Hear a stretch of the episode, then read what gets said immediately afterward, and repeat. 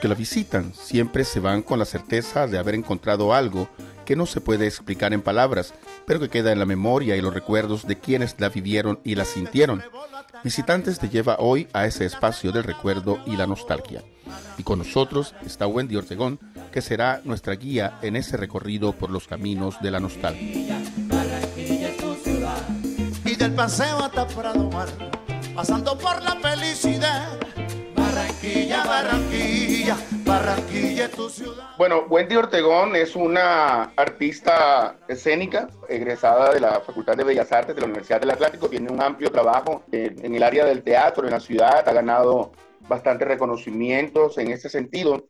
Pero lo que nos convoca hoy es un trabajo que viene desarrollando desde una propuesta de radioteatro que toma como referente un espacio icónico en la Barranquilla histórica, en la Barranquilla patrimonial, que se llamó el Teatro Apolo. Bueno, Wendy, vamos a hablar un poco acerca de este tema. Coméntanos un poco de qué se trata tu propuesta. Bueno, este proyecto se llama Nostalgias de Puerta de Oro. Es un proyecto que está dedicado a la construcción y preservación de la memoria patrimonial de nuestra Barranquilla, esa Barranquilla que estuvo durante el, el primer inicio perdón, del siglo XX. Eh, además de eso, estamos también llegando a una forma expresiva teatral conocida como la radioteatro, que precisamente en este momento social que vivimos a nivel mundial se convierte en una gran herramienta de difusión, expresión y creación artística teatral que eh, en el caso del proyecto Nostalgia de Puerta de Oro busca además también hacer un acercamiento a nuestra memoria patrimonial, especialmente en el mes de septiembre que celebramos el mes del patrimonio. Hablas de nostalgias, nostalgias de Puerta de Oro. Quiere decir sí. de que luego del Teatro Apolo van a venir otra serie de nostalgias de esta ciudad ampliamente reconocida por el patrimonio arquitectónico, el patrimonio cultural y todo el aporte que ha hecho eh, al país, a la historia de Colombia en ese sentido. Eh, cuéntanos un poco más, ¿por qué el Teatro Apolo inicialmente? Y luego, ¿cuáles serían los otros referentes de la ciudad que de pronto podrías tomar para mostrarlos eh, en tu trabajo de radioteatro? Bueno, se inicia a partir del Teatro Apolo porque eh, durante la conformación del actual barrio El Prado, este año se celebran los 100 años del barrio El Prado. Eh, digamos que estamos hablando del año 1920, 1940, entre esas, en esos dos decenios aproximadamente es cuando más se amplía el barrio. En el año 1930 se construye el hotel, se, perdón, se inaugura el Hotel del Prado y igualmente en ese mismo año se inaugura el Teatro Apolo. El Teatro Apolo era un gran teatro porque tenía alrededor de más de mil eh, podemos decir, sillas para espectadores entre butacas, palcos. Y en ese momento Barranquilla estaba en un crecimiento económico, cultural, tanto que eh, a nivel mundial muchas otras ciudades nos reconocían a nosotros como cosmopolitan, como una ciudad culturalmente importante. El Teatro Apolo durante, lamentablemente, nada más estuvo 15 años como Teatro Apolo. Tuvo muchos invitados invitados de talla internacional, o sea, digamos que el Teatro Apolo era un Barranquilla y su Teatro Apolo eran como una estación en donde zarzuelas, orquestas del momento llegaban. Y como les dije anteriormente, en ese momento todavía no existían como estos barrios intermedios entre el barrio del Prado y lo que viene siendo creo que también el barrio abajo, y en la historia se dice que el Teatro Apolo hacía parte del barrio El Prado, entonces ya se dan cuenta que como tal el Teatro Apolo, que hoy es donde están las torres, hace parte realmente del barrio abajo. Se escoge el Teatro Apolo para el primer capítulo de Radio Teatro del Podcast, eh, porque durante 1930, 1935, 1940, el Teatro Apolo hizo parte de todo ese crecimiento arquitectónico y cultural que la ciudad, la ciudad de Barranquilla estaba viviendo. Entonces, por eso se escoge el Teatro Apolo. Eh, nosotros somos un grupo de teatro, colectivo escénicos Teatro Especies de la ciudad de Barranquilla, y para nosotros toda la memoria esta de estos teatros que existieron en la ciudad eh, que luego empiezan a desaparecer, algunos desaparecen para convertirse en cine, como en el caso del Teatro Apolo, otros desaparecen para, porque definitivamente desaparecieron, como una memoria sensible que queremos, primero como artistas escénicos, conocer y reconocer, y luego queremos que el resto de la ciudadanía también la conozca. Digamos que en la universidad, cuando yo estudié arte dramático, el tema de la historia del teatro de Barranquilla no fue uno de los temas eh, que, que, se tocaron, si se habló algo, fue algo muy superficial. Y eso no solamente pasa en Barranquilla, pasa también en el resto del país. Hay como una historia que está un poco como, no podemos decirlo, perdida del siglo XX en cuanto a la historia del teatro. Entre eso me permito mencionar ahora, aunque no está relacionado directamente con esto, a nuestra amiga de la Rosa, quien además de este teatro, dramaturga, fue la autora del Himno de Barranquilla. Entonces también queremos construir una memoria para nosotros reconocernos como artistas y también que el resto de la ciudad reconozca que durante un tiempo Barranquilla tuvo teatros grandísimos a la altura de ciudades como París, por ejemplo. De hecho, a Barranquilla le tenía el sobrenombre de la, París del, de la París del Caribe, en justaposición o contraposición de hoy en día. Hoy en día no, la situación es totalmente diferente frente a lo que tenemos como escenarios culturales. El radioteatro en Colombia eh, un papel importante hace mucho tiempo, durante muchísimo tiempo. Eh, se hicieron obras de radioteatro y las personas se preparaban y se reunían en familia para escuchar radioteatro. Grandes actores y grandes personajes de nuestra televisión colombiana iniciaron su trabajo en el radioteatro, en la Radio Nacional y todo esto. Eh, hoy, hoy es como volver a esa época de radioteatro, pero aportándole eh, los nuevos, eh, las nuevas tecnologías. Los podcasts son una especie de radioteatro. ¿Por qué escogiste esto y consideras tú que es posible llegarle a un público determinado o tienes tú un público específico al que llegar o va dirigido a un público bastante general? Primero que todo, voy a ubicarme. La radio siempre, de hecho, existió antes que la televisión. La radio ha sido uno, es uno de los medios de comunicación que más resisten a las peores adversidades de la humanidad, por lo menos las guerras. Entonces, cuando había guerra, Primera Guerra Mundial, casi siempre lo que se sobrevivía era la radio. Y tienes mucha razón, aquí en Colombia, durante mitad del siglo XX, 1950, antes de que la televisión como tal se estableció, hubo mucha radioteatro o como le decían también radionovela. Lo que pasa es que estos actores, la mayoría venían del teatro, porque como te digo, la televisión como, como tal se conforma posteriormente. Entonces digamos que la radioteatro ha existido desde hace mucho y es una de las expresiones, perdió como que, que ya no se usa tanto, pero a raíz de la pandemia, nosotros los artistas escénicos nos hemos dado cuenta que en la radioteatro tenemos un excelente espacio y hoy en día, especialmente en nuestra ciudad, lo tengo que decir, hay varias propuestas de radioteatro que están desarrollándose. Por ejemplo, el programa de arte dramático de la Universidad del Atlántico, del cual yo soy egresada, está en este momento haciendo varios estrenos de ejercicios o de montajes en radioteatro. Entonces, digamos que se está diciendo, ven acá, tenemos esta herramienta, nos vemos obligados a estar encerrados, no podemos hacer las obras de teatro, vamos a la radioteatro. Y en cuanto al público, o volvamos a la radioteatro, porque cuando yo estudié, nosotros hicimos un ejercicio con radioteatro, porque hay obras de teatro, de por lo menos de un, un autor tan importante como es Samuel Beckett, que se escribieron especialmente para radioteatro. Y el tema del público más que un público general, nosotros sí estamos interesados en que esto sea una oportunidad para encontrar otra forma de entretenimiento y en este caso a través de la radio. Esta forma de entretenimiento definitivamente sí, eh, digamos que el público podríamos pensar el público mayor, no, pero no, la idea es que se pueda llegar al público de colegios, por ejemplo, es uno de los públicos que también nos interesa bastante, porque para los jóvenes millennials, para los adolescentes, muchas veces la radio se convierte únicamente en una difusión de música y música, pero no en una difusión de información o de procesos de aprendizaje, cuando realmente sabemos que se puede aprender mucho a través de la radio. Y también lo que te decía anteriormente, nos parece importante que tanto barranquilleros como no barranquilleros y barranquilleras sepan que la ciudad tuvo una memoria muy importante patrimonial, eh, que se vuelve patrimonio y que merecemos reconocerla, preservarla y darla a conocer. O sea, imagínate que, como dice el capítulo del postcat, el Teatro Apolo tenía más de, lo vuelvo a decir, más de mil butacas Hoy en día Barranquilla, en la Mira de la Rosa, creo que tiene capacidad para 500, 600, no recuerdo, y ya sabemos que el, único teatro como tal ya va para seis años cerrado y, el panorama no es muy alentador, no hay un, plan claro de parte de las autoridades y de las entidades competentes de la Teatro Mira de la Rosa sobre qué va a pasar con ese lugar.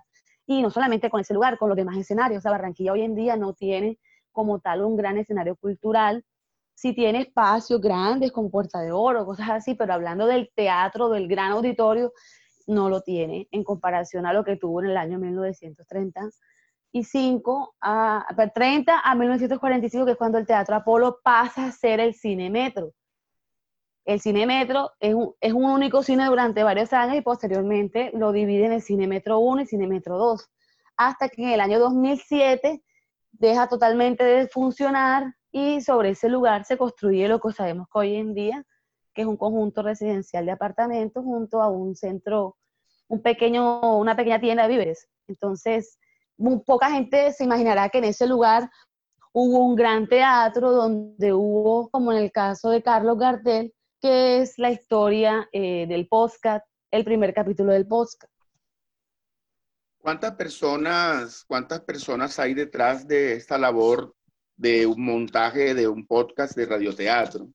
¿Cuántas personas participan Bueno, el, el, equipo es un equipo que, eh, digamos, está incluido de los actores como tal, también tiene un trabajo de dramaturgia, o sea, de una escritura que se hace para ser representada. Actualmente en el colectivo Teatro Especie somos alrededor de 10 integrantes y se hace, este podcast se hace en alianza con la Corporación Sesionable, que es una corporación que ya tiene bastante rato en la ciudad de estar desarrollando actividades muy importantes para la conservación, preservación y divulgación del patrimonio de Barranquilla, entre esas un evento que se llama Semana del Patrimonio de Barranquilla. Y para este primer capítulo de podcast fuimos siete personas. ¿Por qué? Porque el tema de la pandemia nos tocó hacer los audios por separados. Eh, además, luego pasa como por un proceso con un compañero que es productor, entonces ya limpiar el audio, como estamos trabajando así en pandemia, los efectos de sonido son todos digitales. Parte de la, del, del, ritual de radioteatro también incluye hacer los sonidos en vivo, pero lo tengo que decir en este podcast, todos los sonidos son digitales porque pues no, no era muy, muy fácil. Y otra cosa es que el radioteatro es una obra de teatro que también se puede hacer en vivo, entonces no podíamos ensayar porque ya sabemos cómo estamos con el tema de la pandemia. Entonces, como te decía anteriormente, para un podcast, es un trabajo para un podcast de radioteatro, que no, eh, vamos a decirle, vamos a quitar la palabra podcast para el radioteatro, además del equipo creativo de los actores, tiene que también tener en cuenta todo el tema de la producción del audio y de esos aspectos que de pronto un actor solo de teatro no conoce. Y en este caso, en este primer capítulo, somos siete personas las involucradas. Esta es una serie, eh, un proyecto que se llama Nostalgia de Puerta de Oro, porque para nosotros como artistas, y para eh, los que para, quienes consideramos que el patrimonio es algo importante, tanto el material como el inmaterial, es muy importante y necesario que nosotros construyamos una memoria alrededor de la riqueza patrimonial de nosotros como ciudad. Esta primera serie está compuesta por 10 capítulos de podcast, donde vamos a estar también haciendo algo eh, que lo quiero decir interesante, es que la serie de Teatro Nostales de Puerta de Oro es una mezcla entre la de la ficción, porque los lugares sí existieron o existen, como en el caso del Banco Dungan, que eh, acaban de ayudar, están restaurándolo, él existió como banco está allí, pero en este momento sabemos que no funciona como banco, que ya pues está, hay como unos proyectos para recuperarlos, pero que hasta hace poco era una plaza de fritos. Entonces, ¿qué hacemos nosotros como colectivo? Nosotros tomamos el lugar, en este caso yo soy la que escribe las historias, la dramaturga, el lugar real, se relaciona con una noticia que haya sucedido en ese momento y a partir de ahí se crea una historia de ficción. Por eso es una mezcla entre la realidad y la ficción. Entonces, en este caso, el primer capítulo que se llama Carlos Gardel en el Teatro Apolo, Barranquilla, 1935, toma como lugar el Teatro Apolo que existió, la noticia del el cantante de tango más importante de todos los tiempos y en ese momento estaba en su mejor época como Carlos Gardel, quien realiza cuatro presentaciones en el Teatro Apolo con lleno total. O sea, imagínense el nivel que tenía este cantante, que él logra hacer cuatro fechas de seguido en ese teatro con lleno total. Y una historia de ficción sobre una mujer joven que se llama Rosa y que por cuestiones del destino termina conociendo a Carlos Gardel. Entonces, eh, bueno, eso sería como lo más importante. Nos interesa mucho el formato, mandarlo por WhatsApp también. Eh, nos interesa que llegue a colegios, que llegue a la señora que se toma el tinto, a la señora que le gusta ver eh, la novela y, ¿por qué no?, también hacer una dirección importante a las personas que tienen discapacidad visual eh, para que también ellos puedan escucharlo y, sería también muy chévere tenerlos a ellos especialmente en alguna actividad, eso lo estamos contemplando. Gracias Wendy, gracias Ortegón eh, por haber aceptado la invitación a visitantes del espacio de Bocaribe Radio donde Barranquilla se puede enterar de todo lo que sucede en el ámbito cultural, social y comunitario en Barranquilla. Eh, agradecemos su presencia, les deseamos éxitos en este radioteatro y en todos los proyectos que desarrollen en la ciudad. Muchísimas gracias a ustedes por la invitación. Felicitar a Bocaribe por su maravillosa gestión y porque ustedes, además de una radio, también son un espacio de construcción ciudadana y cultural. Muchas gracias. Nuestros oyentes, eh, gracias por habernos escuchado y esto fue Visitantes, esta vez desde el confinamiento en Bocaribe Radio 89.6 FM. Luego de haber escuchado a Wendy Ortegón del Teatro Especies dialogar un poco acerca del trabajo de radioteatro que va desarrollando, vamos a escuchar el podcast llamado Nostalgias de Puerta de Oro, en exclusiva para Bocaribe Radio el más importante puerto marítimo y fluvial de Colombia, tiene todas las características de un gran centro cosmopolita. Podcast de teatro patrimonial Nostalgia de Puerta de Oro.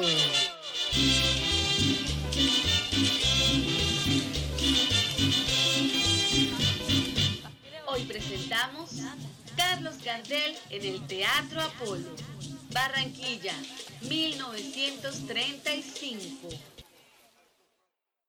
Doña Esther va con Rosa, su empleada, a comprar víveres en el mercado de Barranquilla.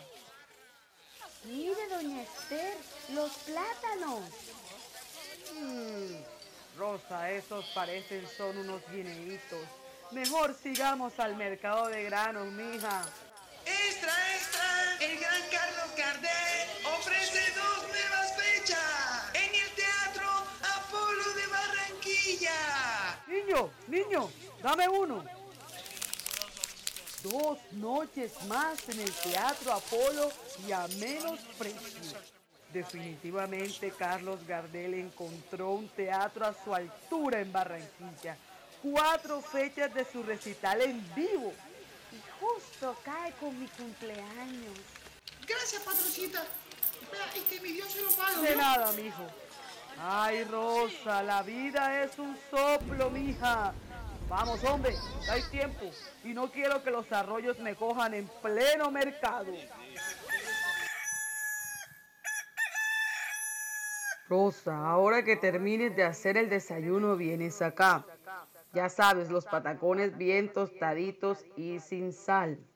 Y ponme a sonar cuesta abajo.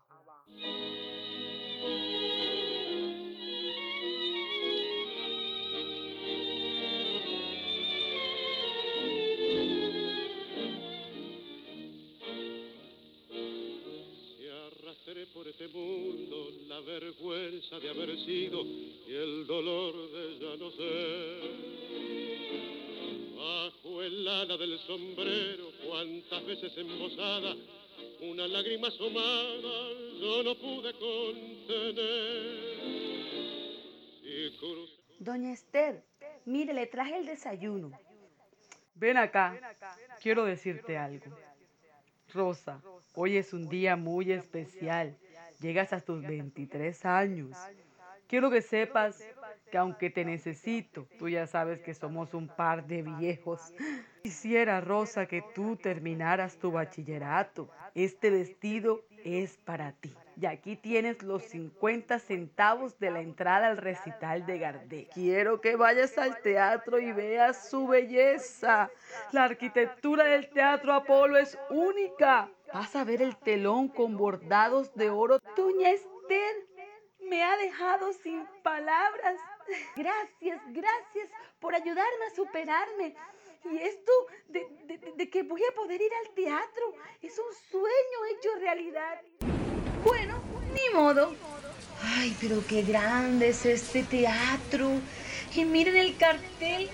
¿Cómo se ve de lindo Carlos Gardel? Buenas noches, barranquillera. Perdón, ¿nos conocemos? Seguramente no. Solo llevo cuatro días acá. ¿Y qué haces? ¿Por qué no entras al recital? En realidad llegué tarde y ya no hay boletas.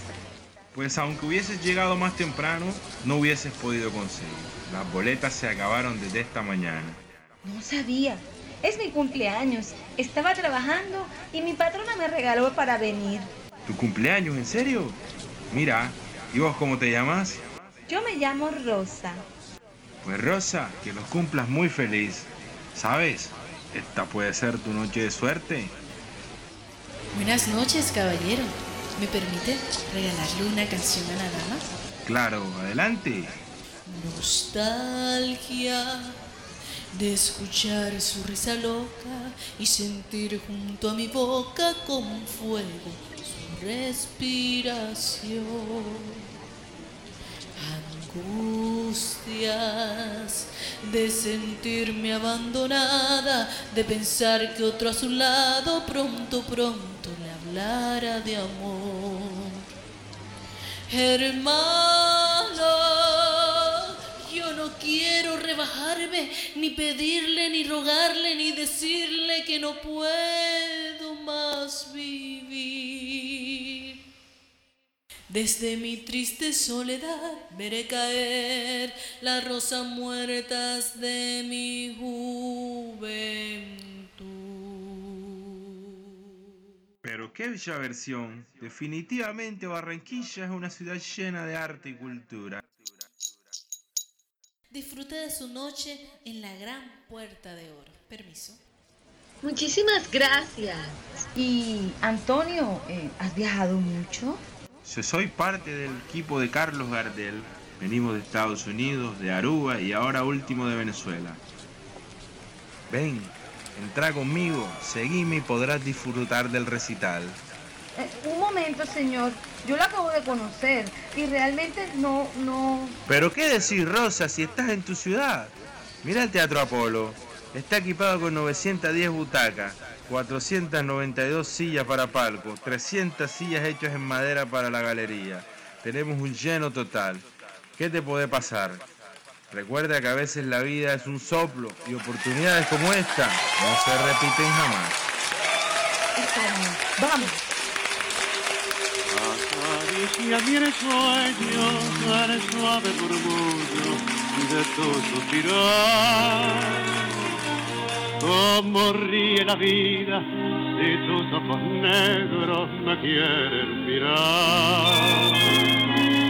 Y si es mío el arpado de tu risa leve, que es como un cantar, ella quieta mi herida todo, todo se olvida.